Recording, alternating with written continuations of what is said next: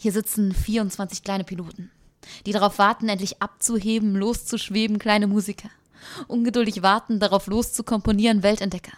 Die darauf warten, auszuschwirren, sich in dem Universum des Wissens zu verlieren, Kapitäne. Die eines Tages auf Wellen treiben und kleine Poeten. Die darauf warten, sich durch die Welt zu schreiben. Zeilensprung. Wir schreiben und reden darüber. Wir sind ein Podcast für Wortakrobaten und alle, die das werden wollen. Wir beginnen jede Folge mit einem Text und sprechen danach über Themen rund ums Schreiben. Am Ende geben wir euch eine Schreibinspiration mit in die Woche. Eure Werke sammeln und teilen wir auf Instagram. Im Klassenzimmer sitzen hampelnd und strampelnd 24 Kinder, die tobend und trampelnd die Welt entdecken, die Nase ins Leben stecken in all die kleinen Wunder, die das Interesse wecken, sich recken, und strecken, um ein paar Zentimeter größer zu scheinen, ein bisschen erwachsener zu sein als die Kleinen, die noch wegen jedem Pieps beginnen zu weinen. Da sind 24 kleine Münder, die zum Schulstart singen. Eine Lehrerin, die versucht, etwas Ruhe in das Chaos flinker Füße zu bringen, als die Schulglocken klingen. Zur ersten Stunde Schellen beginnen wir einander Fragen zu stellen, um das Dunkel des Unbekannten ein Stück zu erhellen. Wir fangen an, indem wir unsere Namen sagen uns gegenseitig all die Dinge fragen, die wirklich viel Bedeutung tragen. Ich bin Paul, meine Lieblingsfarbe ist blau und meine kleine Schwester ist erst vier. Ich, ich bin aber schon sechs und deswegen bin ich hier und ich wüsste gern von dir, wie heißt du und was ist dein Lieblingstier? Hier sitzen 24 kleine Piloten, die darauf warten, endlich abzuheben, loszuschweben, kleine Musiker. Ungeduldig warten, darauf loszukomponieren, Weltentdecker die darauf warten, auszuschwirren, sich in dem Universum des Wissens zu verlieren, Kapitäne, die eines Tages auf Wellen treiben und kleine Poeten, die darauf warten, sich durch die Welt zu schreiben. Ich bin eine von ihnen. Und zwischen linierten Schulheftseiten wachsen Buchstaben, die mich zukünftig in allen Zeiten durch Höhen und Tiefen meines Lebens begleiten. Und wenn immer ein Erwachsener sieht, wie gern ich mich in Geschichten hülle, wie ich Zeile um Zeile meine Hefte fülle und mit wie viel Freude ich neue Wörter lerne. Dann fragen sie immer zu, oh, schreibst du gerne? Heute lerne ich so oft neue Menschen kennen, die einander so selten fragen, wofür sie eigentlich brennen, die mir ihren Namen, ihr Alter und ihren Berufszweig nennen und die sich wenig interessieren. Für Gespräche von Lieblingsfarben und Lieblingstieren immer öfter habe ich das Gefühl, mich zu verlieren, mich zu verirren. Denn auf Familienfeiern werden Routinefragen zu routinierten Anklagen. Ein abwertendes Lächeln, um mir zu sagen, dass die Dinge, die ich tue, keine Bedeutung tragen. Ein leises Versagen. Wenn jemand von dem, was ich schreibe, erfährt, kommt früher oder später die Frage nach dem Wert. Und ich kann immer nur die eine Antwort geben, nein. Ich kann mich nicht damit finanzieren, aber ja, das hält mich am Leben. In Schubladen stapeln sich Kindheitsträume. Interessen, die leise verstauben, weil wir irgendwann glauben, dass es sich nur lohnt, dran zu bleiben. Gitarre zu spielen oder Sport zu treiben, Texte zu schreiben. Wenn alle Seiten richtig schwingen. Alle Gedichte nach Meisterwerk klingen, wir als erstes den höchsten Berg bezwingen und wenn wir herausragende Leistung bringen. Ich vermisse an manchen Tagen Gespräche wie Freundebuchfragen. Weil doch manchmal die Dinge, die wir lieben, Momente, die wir im Herzen tragen, die kleinen Mutausbrüche, die wir wagen, so viel mehr über uns als Menschen sagen. Und Wert auch nicht immer messbar ist. Ich bin Lea, mein Lieblingstier ist der Pinguin. Ich schreibe gerne. Und das ist genug. Hallo und herzlich willkommen bei der zweiten Folge unseres Podcasts Zeilensprung. Ähm, wir danken euch schon mal für die vielen tollen Texte, die ihr uns eingesendet habt. Und ähm, ja, freuen uns auch sehr über das Feedback und die konstruktive Kritik, die uns erreicht hat. Ähm, super schön, dass ihr da jetzt alle ein bisschen mitgemacht habt und uns ein paar Tipps auf den Weg mitgegeben habt. Außerdem hatten sich auch noch ein paar Fragen ergeben und die wollten wir jetzt gerne am Anfang nochmal beantworten. Wir hatten es schon mal auf Instagram kurz ähm, beantwortet, aber damit auch alle, die es hören, das wissen. Und zwar war zum einen die Frage, wie oft es eine neue Folge geben wird. Wir haben uns vorgenommen, dass es alle zwei Wochen ähm, eine neue Episode gibt, die wir online stellen. Das kann natürlich manchmal ein bisschen Schwankungen haben, je nachdem, wenn jemand Klausurenphase hat oder so. Aber grundsätzlich alle zwei Wochen und ich bin auch sehr optimistisch, dass wir das eigentlich hinbekommen. Genau. Ähm, und dann war noch die Frage, wie es aussieht mit Lob, Kritik und Fragen und Anregungen. Die könnt ihr genauso gerne ähm, wie auch eure Texte bei uns an den Instagram-Account podcast.zeilensprung oder an die E-Mail-Adresse podcast.zeilensprung.outlook.de schicken. Ähm, und wir freuen uns auch sehr darüber, wenn ihr das macht, da für Katharina und mich jeweils das beim letzten Mal die allererste Podcast-Folge je irgendwie war. Also keiner von uns hat das je vorher gemacht. Das heißt, ja, wir sind auch ein bisschen angewiesen auf euch, auf eure Hilfe, weil wir wollen mit euch in dieses Projekt reinwachsen und ähm, bestimmt machen wir am Anfang noch einige Fehler. Deswegen ist es super cool für uns, wenn ihr uns da einfach sowohl Lob als auch Kritik rückmeldet, damit wir einfach wissen, da sollte es hingehen. Genau, und außerdem kam noch die Frage auf, in welcher Form ihr uns eure Texte einschicken sollt. Ähm, unsere Idee war eben, dass wir die Texte in der Story von unserem Instagram-Account posten. Und am besten wäre es, ihr schickt sie entweder als Text per E-Mail. Ihr könnt aber auch, wenn ihr schon eine genaue Vorstellung davon habt, wie das in der Story aussehen soll, ähm, den Text schon in ein Bild einfügen oder auch ein Video machen, wo ihr den Text vorliest, wenn euch das lieber ist. Genau, und noch eine Frage äh, war, ob es eine Deadline gibt für die ja, Schreibaufgabe, klingt irgendwie so schulmäßig. Also für die Schreibinspiration, zu der wir uns Texte wünschen. Ähm, am liebsten hätten wir die gerne bis zur nächsten Folge, also bis zwei Wochen nach ähm, Einsendung. Aber natürlich, wenn euch irgendwie später eine alte Folge anhört oder aus irgendeinem anderen Grund, habt ihr später einen Text dazu, habt eine Inspiration, was auch immer, schickt uns die Texte bitte trotzdem, sagt uns einfach, auf welche Folge bezieht ihr euch, damit wir es dann auch in unseren Highlights so schön darstellen können, wo euer Text zugehört. Wir freuen uns zu jeder Zeit über die Texte und ja, wie gesagt, nochmal vielen Dank dafür, dass überhaupt schon Texte gekommen sind und ich freue mich wahnsinnig drauf, ähm, weitere Texte von euch zu lesen. Das Thema, mit dem wir uns heute ein bisschen beschäftigen wollen, ist die Frage, ob das, was man schreibt, auch gut sein muss, beziehungsweise ähm, wie man damit umgeht, wenn man seine eigenen Texte liest und das Gefühl hat, dass man nicht gut schreiben kann. Also ich denke, dass es gerade Menschen, die schreiben, sehr oft so geht, dass sie ihre Texte nicht mögen, weil Schreiben ja oft auch eine sehr einsame Aktivität ähm, ist. Und äh, ich kenne das auf jeden Fall sehr gut, dass ich viele meiner Texte lese und sie nicht wirklich gerne mag, wenn ich sie zum ersten Mal lese oder wenn ich sie geschrieben habe. Lea, kennst du das? Ja, natürlich kenne ich das. Ich glaube tatsächlich, wie du schon gesagt hast, ich schätze, es geht fast allen schreibenden Menschen so und auch vielen Leuten, die insgesamt Kunst machen. Ähm, was mir auch immer wieder auffällt im Gespräch mit anderen, so dieses Gefühl von, kann ich das überhaupt? Bin ich überhaupt gut genug da drin?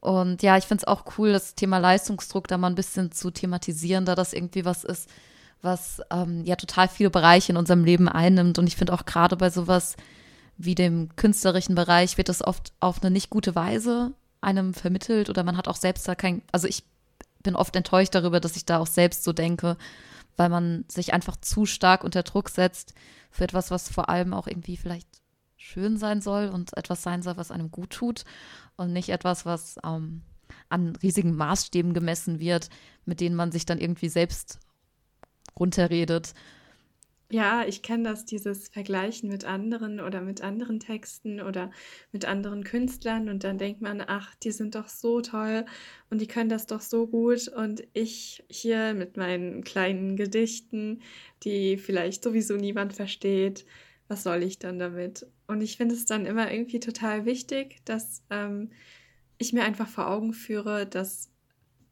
äh, das alles einfach auch seine Eigenheiten hat. Also jeder hat seinen eigenen Stil, besonders auch in der Kunst. Jeder macht so das, was ihn irgendwie zeigt und was ihn ausmacht. Und ich finde es dann total wichtig, einfach sich nicht so stark mit anderen zu vergleichen, sondern irgendwie zu schauen, okay, was sind meine Stärken? Was kann ich mit meinen Stärken machen und wie kann ich sie am besten ausbauen? Da fällt mir irgendwie direkt ein, dass, also wir haben uns kennengelernt, Katharina und ich, auf ähm, einem ganz kleinen Slam. Und ich glaube, zumindest ging es dir ja auch so, wie du es gesagt hast. Also ich hatte auf jeden Fall das Ding, ich habe Katharina zugehört und ich dachte mir so, ja, okay, dagegen ist ja alles, was ich schreibe, irgendwie Schwall im All, keine Ahnung, es ist, hat keine Bedeutung im Vergleich dazu, es ist sprachlich nicht so schön. Und wir sind damals dann irgendwie beide ins Finale gekommen und am Ende hat irgendwie haben wir ganz knapp beieinander gelegen und irgendwie hat Katharina das gewonnen und Katharina konnte sich nicht vorstellen, wie sie das gegen mich gewinnen sollte und ich dachte mir so, ja, klar hat sie das gewonnen, warum war das denn überhaupt so knapp? Und irgendwie hat das auch schon wieder so gezeigt, dass man auch teilweise selbst einfach ein ganz anderes Bild davon hat, was man macht, als andere Menschen das haben.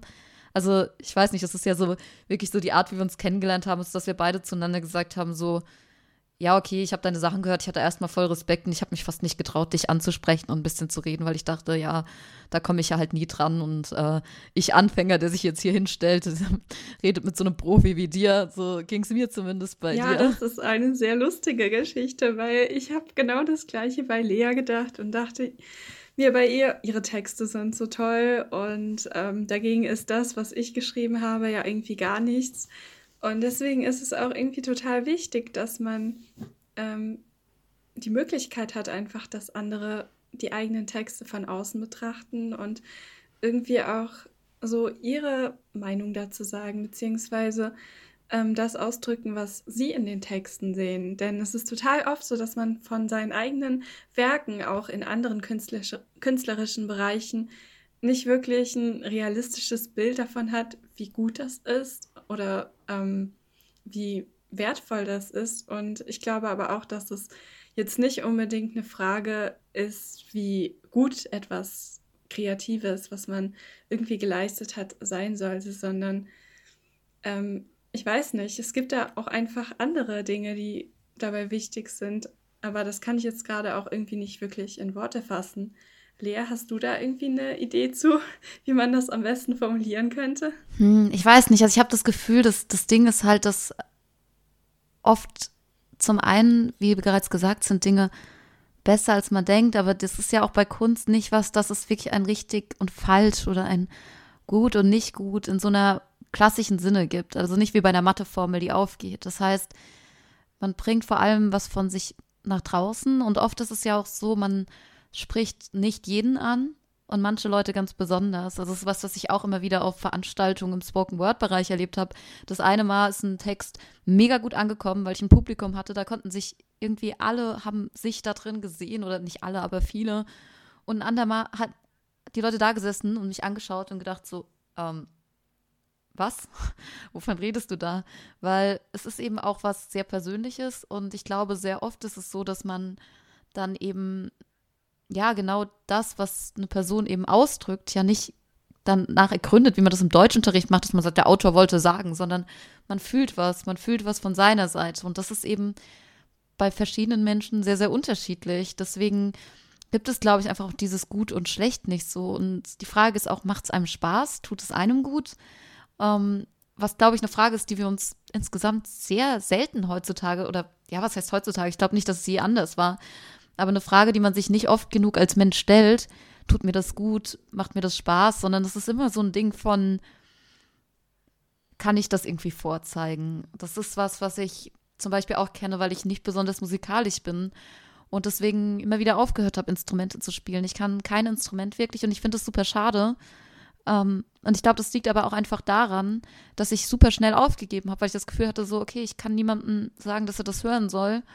Ähm, ich kann es nirgendwo zeigen. Ich werde dafür kein, kein Geld verdienen damit und ich werde dafür keine Preise gewinnen.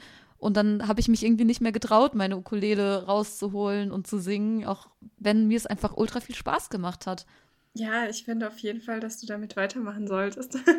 Singen tut gut und ähm, ich finde auch, dass einem von außen viel zu oft vermittelt wird, dass ähm, kreative Tätigkeiten nicht unbedingt so das, das Wichtige im Leben sind, sondern dass man einfach in erster Linie darauf achten sollte, dass man zum Beispiel einen Job hat, der irgendwie, naja, wie soll ich sagen, in unserer Gesellschaft als sinnvoll angesehen wird und dass Kunst leider viel zu oft als schöne Unterhaltung, die man mal so nebenbei machen kann, wenn man ähm, sich auf die wesentlichen Dinge im Leben konzentriert und mal ein bisschen Zeit hat, sich nicht nur auf die wesentlichen Dinge, wie sie viele auch bezeichnen, zu konzentrieren, dass es eher so einen Unterhaltungswert hat. Und ich finde, dass das auch viel zu oft unterschätzt wird, wie wichtig künstlerisches Arbeiten ist, beziehungsweise Kreativität. Es ist ja auch jetzt gerade oft so, dass ähm, man zum Beispiel in der Corona-Zeit nicht besonders viele andere Aktivitäten hat, außer die Arbeit, die Uni, die dann wahrscheinlich auch online stattfindet. Und ich finde, dass es da gerade jetzt in dieser Zeit total wichtig ist, dass man noch irgendetwas anderes hat, was einen irgendwie erfüllt oder einem irgendwie im Leben Sinn gibt oder irgendwie einen dazu bringt, sich vielleicht auch mit sich selbst und mit seinen eigenen Interessen auseinandersetzt, auseinanderzusetzen, sei es jetzt irgendwie malen, ein Instrument spielen oder das Schreiben. Also mir persönlich hat es sehr viel geholfen, jetzt zur Zeit der Isolation und Unsicherheit auch ähm, mich künstlerisch zu betätigen, einfach damit ich irgendwie meinen Alltag auch mit was Schönem und was Sinnvollem fülle. Und ich denke auch, dass es vielen anderen auch so geht. Was mir im Moment auch sehr hilft, so mit den Selbstzweifeln ähm, umzugehen, jetzt auch gerade die Momente irgendwie auch ziemlich groß waren zwischenzeitlich, gerade dadurch, dass ich nicht mehr in dem Austausch stehe, den ich vorher hatte über Lesebühnen oder ähnliches und ich auch sehr viel Zeit habe, über meine Sachen nachzudenken und mitzudenken, so, oh Gott, warum schreibst du nicht besser? Und ähm, ich habe letztens den Tipp bekommen, der für mich unglaublich viel bringt und ich weiß nicht, ob er anderen Leuten auch helfen kann, aber ich würde ihn gerne teilen, weil, ja, wie gesagt, mir bringt er viel und zwar zu sagen, ich schreibe nicht deswegen, weil ich gut bin, sondern ich schreibe, weil ich besser werden will.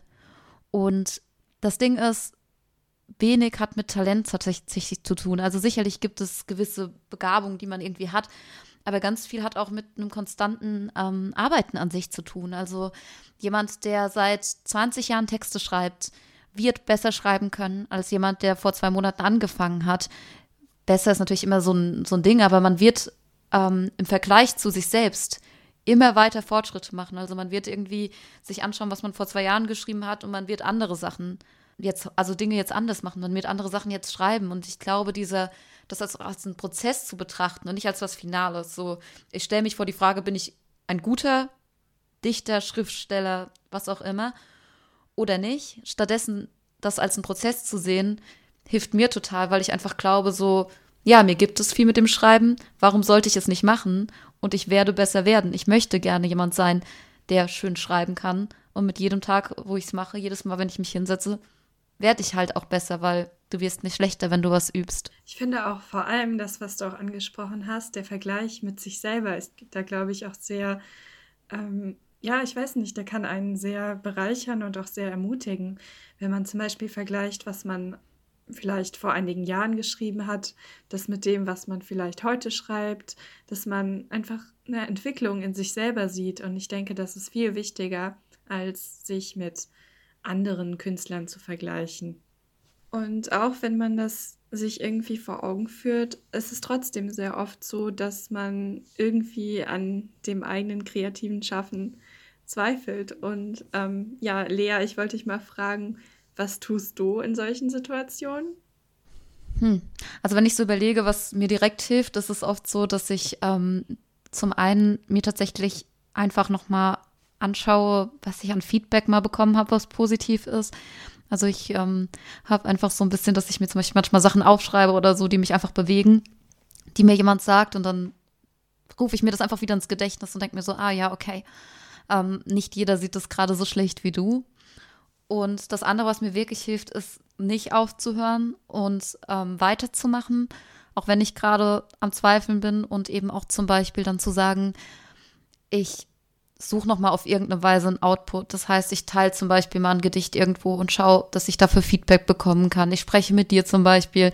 Das hast du jetzt auch schon öfter gehabt, dass ich dich mal irgendwie in Krise äh, angesprochen habe oder sowas. Und dann ähm, genau, dass man einfach nochmal ein Feedback bekommt, das von außen ist und was dann auch ein bisschen ja, rationalisierter ist, dass man sagt, so, was glaubst du, was sich verbessern könnte? Und dass man sich auch selbst Gedanken macht, was genau stört mich an meinem Schreiben und nicht nur zu sagen, ich finde alles schlecht, sondern sich so zu überlegen, hm, habe ich das Gefühl, ich drücke nicht genug aus, habe ich das Gefühl, ich habe ein Problem mit Rhythmus, gefallen mir die Reime nicht. Also sich wirklich ein bisschen dann nach dem ersten ähm, sich Support holen, auch wirklich ganz gezielt damit auseinanderzusetzen, was genau gefällt mir nicht.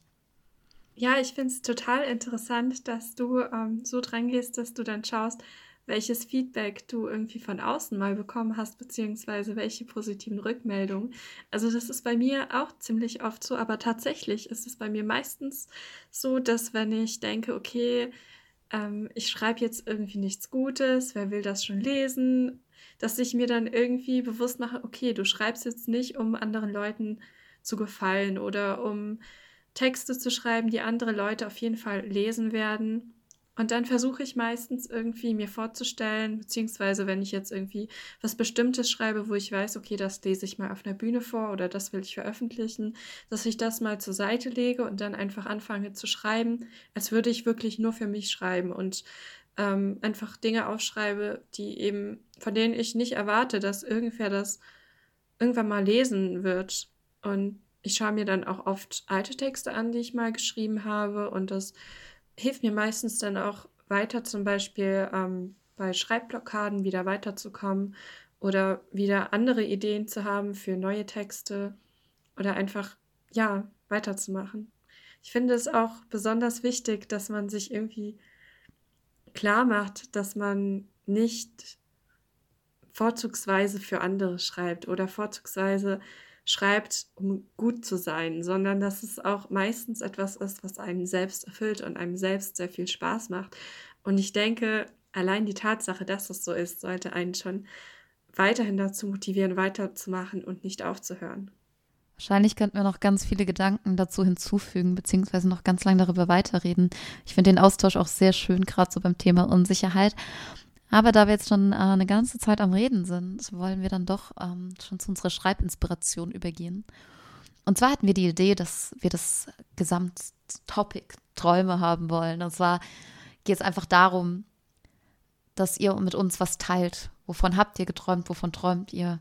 Ähm, das heißt zum Beispiel Kindheitsträume. Was wolltet ihr werden? Oder was wünscht ihr euch irgendwie für die Zukunft? Das kann global sein, das kann für euch persönlich sein, das kann einfach auch eine Kleinigkeit sein, wie ihr träumt euch ans Meer oder was auch immer.